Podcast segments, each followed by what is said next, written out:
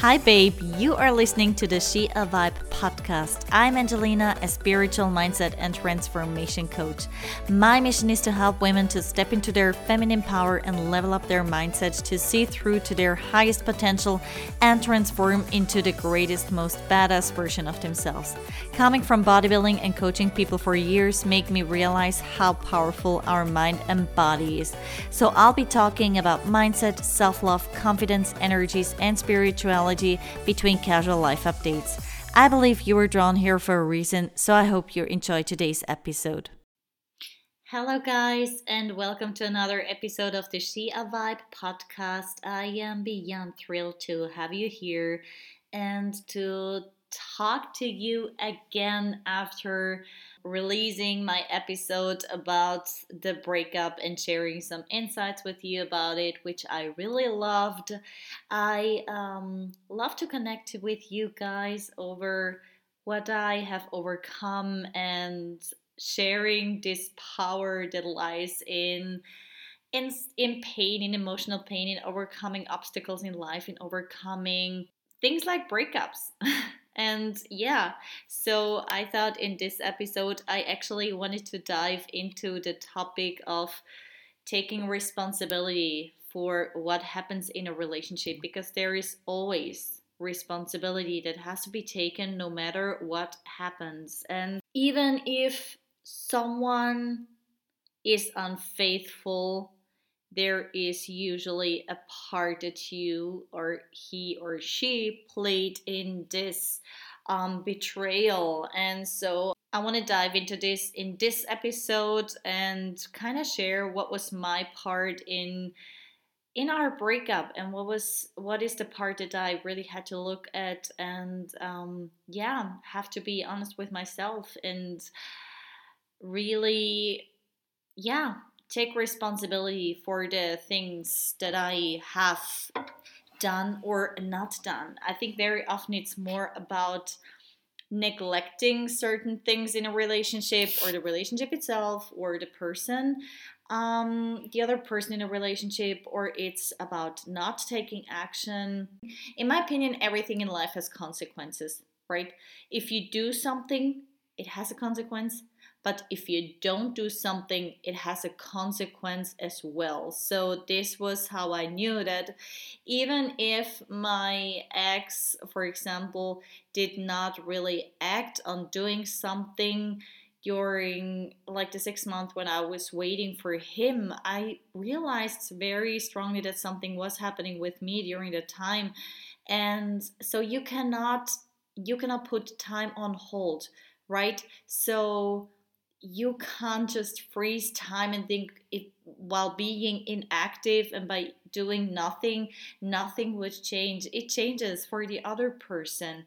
And this is something that many people sometimes wake up to and be like and completely don't understand what what actually happened when it was your inactivity that actually caused something to happen as well. And so this is this is a hard pill to swallow sometimes. It's very important to to see this part too to never repeat these patterns again or like to actually see this if this is a pattern of you and acknowledge this and understanding what you're doing or not doing is actually the first step always to solve a pattern and to get deeper into what you're actually doing this. So, I want to dive into what was actually my fault during the relationship and what were the things that I should have done differently, or rather that I would do differently in my next relationship because we can't go back, we can't change the past thank God we can't. that would be very unhealthy, and it was completely against everything. It was where it will work completely against the cosmos because you have to do certain things, or you have to don't do certain things. Um, things have to break apart in order to make place for new things. Some relationship, people, opportunities, situations happen for the pure purpose of you learning from it and you learning something from it so you can do it better the next time and um, it's hard you know it's so hard especially when people leave your life and you expected them to be um, the one or um, you kind of have to discover that they are different than you originally thought. That's super hard but it always makes space for new things to come and it makes space for how your life is is actually supposed to happen right so i think one of the most important parts when it comes to that is taking responsibility. When it comes to relationships when it comes to breakups it's about taking responsibility. Um, and this is a big topic. When a breakup happens, there are always two sides. So there's the one person that breaks up, and even if it was the right decision or if it was a fault, if if, if something happened or not, we always have to take responsibility for our parts. Otherwise, we can't change them. And if we can't change them, eventually it's very easy to develop certain patterns that we bring into the next relationship. So, if you want to make the most out of your life, look at everything that happens as an opportunity for you to learn from it and to grow and to do better the next time. So, that's what I did with this breakup, no matter how painful it was and how life changing it was, and that I didn't want it to happen. I had to look at it and be like, okay, so where is my part in this breakup? Where is my part in maybe neglecting certain things in that relationship and maybe things that I should have done differently so that we would have had a different outcome. And this doesn't have to do anything with you wanting a different outcome. I am happy with the outcome now, okay? So it has to do with being honest with yourself and taking responsibility for your life and um, to be able to actually take action on and to actually benefit from the ability to change your life and to change your patterns. So I have to admit, I mean, I did not see it coming, the breakup. But at the same time, I have to say, I think I also ignored the signs. And I had a huge blind spot when it came to our relationship. So I feel like, yes, you should feel as safe in your relationship so you don't need to expect for it to break up any minute. Definitely, like that would be that would be terrible. That is very unhealthy. But I feel like because we were dating for so long and it was just unthinkable for me that we could ever break up. Like it was it was unthinkable. But this is why I think that I also had a blind spot there. It's I considered our relationship to be the UBS of my life. It was too big to fail. So, no matter what would happen, we would overcome that obstacle. But on the other hand, we never I think we really had underdeveloped communication. No, not I not I think. I know we had really underdeveloped communication just in our relationship. Well, I am someone I am so good at communicating um, and verbalizing my feelings and what I think, um, I just couldn't with him. And this is something I have certainly to work on myself. And sometimes we do have it like with certain people and we don't have it with other people. So um, it doesn't necessarily have to become a pattern, right?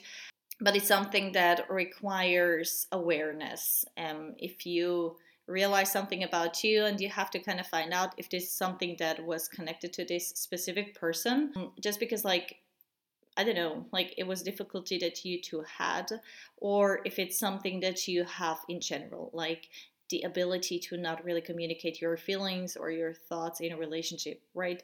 So as i said i mean i had a blind spot and i considered us to overcome every obstacle but truth was we never really had any obstacles that we have overcome in the past nine years because we were both people that were like we figure out stuff on our own. So we never really shared troubles or problems that arose within the relationship. Of course like when we had problems with other people yes we shared that or in a job or whatever but we never had relationship struggles. And to other people around that like for me it was also like it was a luxury. So whenever someone asked me like oh so how's the relationship going? I was like yeah you know it's the same. It's always it's always great. And it really was always great. So but it was always great because we figured out stuff that came up by ourselves but i didn't i i think we both didn't know better at that time or it was just a way of coping with our feelings and not having to share them. And so this was a big learning for me when i came out of this relationship and i um,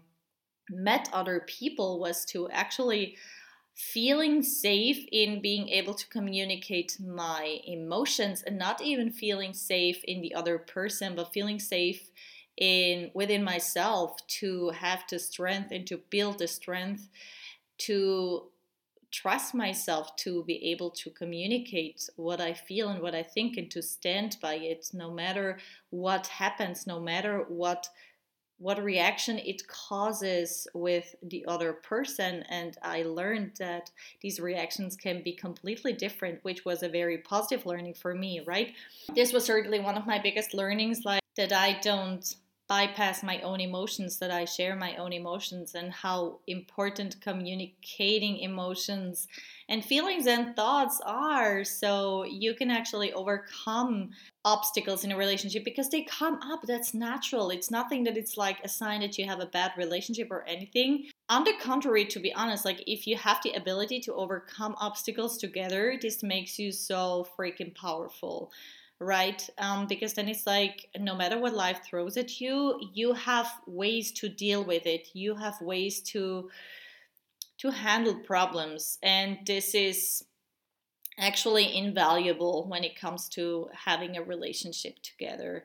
So don't ignore the signs. Don't be me. don't ignore the signs because I, I realized beforehand that he was being unhappy and um, he was very much with himself. And I don't know, I think at some point I just gave up in terms of uh, I thought, yeah, he has to deal with that by himself, and this is true on the one hand like yes we do have all our own struggles and it's allowed to have your own struggles and it's okay that you as a partner don't have to be always on the fence of like, oh my gosh, is something happening with our relationship? Is he thinking about breaking up with me? Not at all. But then on the other hand, like, don't close your eyes. Don't be too naive. And if something just doesn't feel good or unnatural or whatever, um, don't be like, I don't see them. Like they don't exist. They do exist, and they do come up at a certain point, and um, eventually you you regret not having looked at them right and as I said, communicate your needs, communicate them often enough, and don't just accept things because uh, you consider your relationship as too big to fail. No relationship is ever too big to fail. We are all just human beings and we change and needs change. So it's very important to actually communicate them and to yeah work on work on that and always think about you are a team it's not you against each other you don't compete with each other you don't work against each other it's not about who can like who has less problems who has less i don't know worries about your relationship or whatever so if you have if you have things that come up communicate them make your partner actually a partner in in working together on it, in beating the problem together, solving the problem together, you are so much stronger if you unite your forces and support each other in that. And this has also a very additional, very positive impact and effect on your relationship because it strengthens it so much more. And yeah, so something else that was very remarkable for me and that I realized way later was how much I was in my masculine energy. Oh my gosh, this was such a big part in this whole breakup, to be fair, when it comes to my side. And when I realized this, I realized so much about myself. I realized so much about how I did life, how I did relationship, to be fair. So, when I talk about the women that are so strong in their masculine and that are like overachievers and just work from like discipline and achievements and the hustle culture, I'm talking about myself. I have been there. I have been one of these women. I have been one of these women who were so strong in her masculine energy, it ruined my relationship. And this is not me to say, ooh, I take all responsibility for this breakup. It was only my fault. Poor me. It's not about that. Not at all. It is me acknowledging that I was so much in my masculine energy that it repelled his masculine energy. And ever since understanding the polarity of energies, I realized so much about our relationship and how things worked and why things happened and why things worked. And I was so proud of being the independent bad bitch. Like, I did everything myself. I was always out and about, like very busy. I was the always busy person. Like I was always working. I was always always chasing achieving stuff that other others couldn't. And when people were like i don't know how you do life. I don't know how you find time to work to to work in your 9 to 5 to work in your um, like to do your coaching, to work as a social media manager, which I did, or like I'm still doing, um, just for um, the purpose of I like doing it.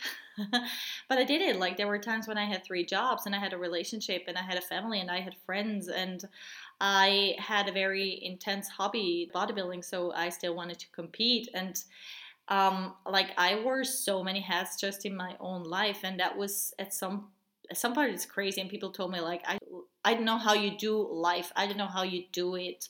And i try to perform well in every part of my life. I try to perform exceptionally in my job as a coach, as a social media manager, of course, as an ambassador, as an athlete, as a girlfriend, as a daughter, as a little everything, right? And so what happened was by being someone for everyone, I was eventually certainly no one to myself, and I was also very often no one to my relationship because I was so occupied with working and because I liked so much to be in the role of the always working um, person. So I was the one like, I never had time.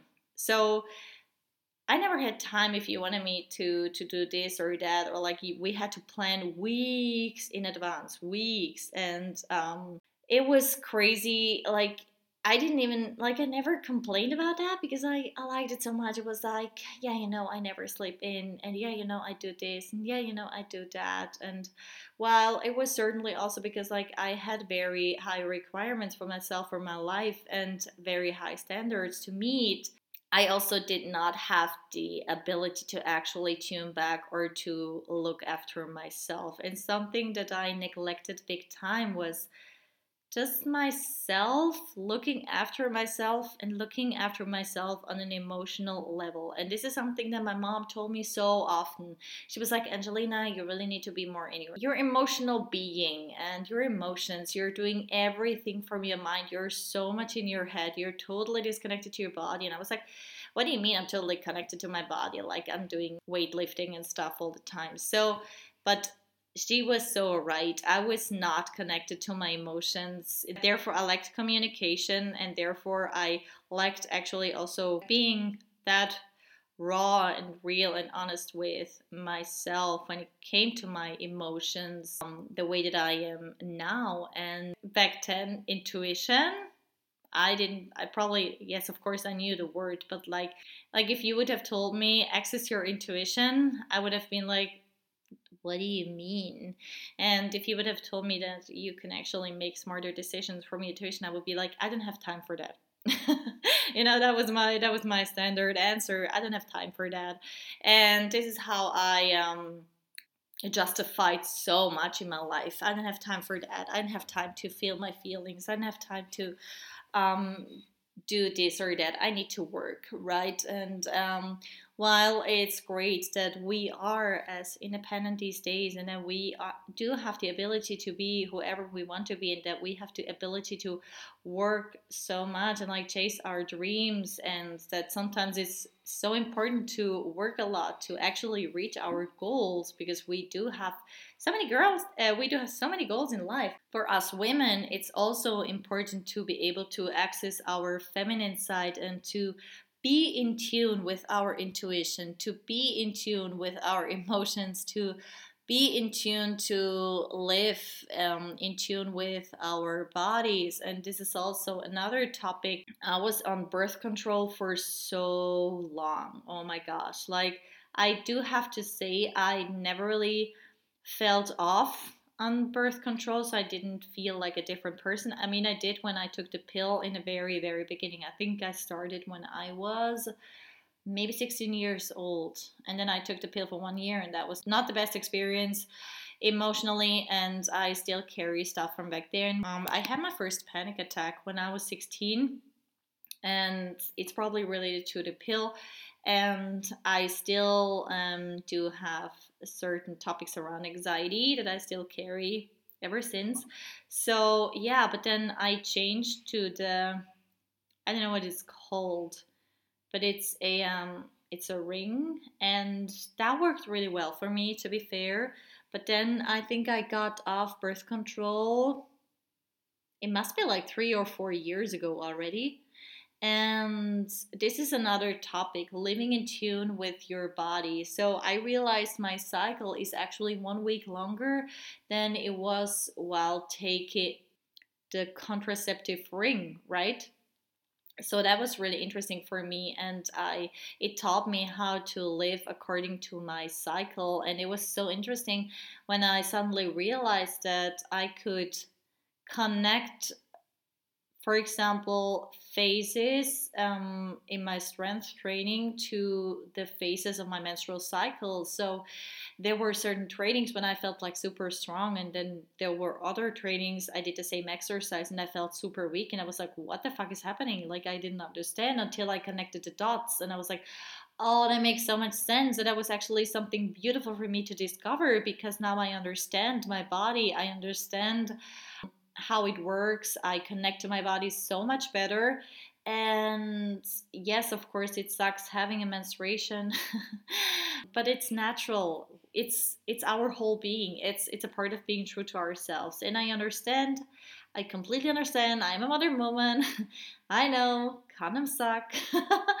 um, I know it's way easier to take birth control but it's a decision that it's a decision that you have to make for your own. I would never ever judge someone for taking birth control because i know how much easier it makes things. It's just something that i decided against for me and it's also a part of living in my feminine energy. Also i feel like i couldn't be coaching women on accessing their feminine energy and living more in tune with their feminine energy when being on birth control myself because it's something that is part of accessing their feminine energy. Of course, you could still be in your feminine and like honoring it and tapping into it while being on birth control is just something that is it's just an integral part of our feminine energy and our feminine essence because it belongs to our true feminine self right so that being said I think it's a very it's a very personal decision, but discovering your natural cycle is something beautiful too because it is it's like discovering yourself, right? And yeah, so I think this was actually the last part of this episode that being in my masculine energy was a big part of how I showed up in our relationship. I mean, two masculine energies in a relationship that leads to power collision and it leads to power competition kinda even if it's even if it's unconscious. And it's the feminine, the healthy feminine energy that attracts a healthy masculine energy.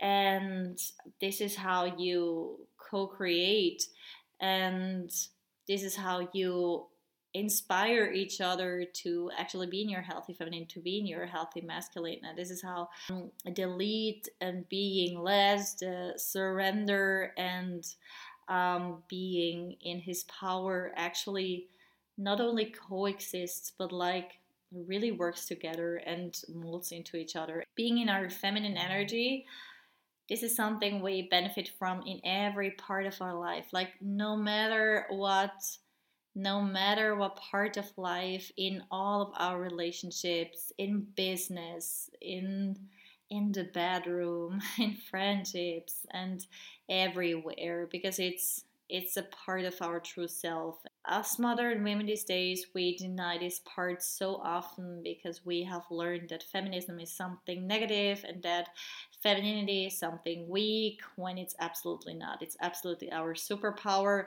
and it's time to to step into our feminine energy and to actually get the most out of life and of ourselves and just yeah, love the hell out of our feminine being and ourselves.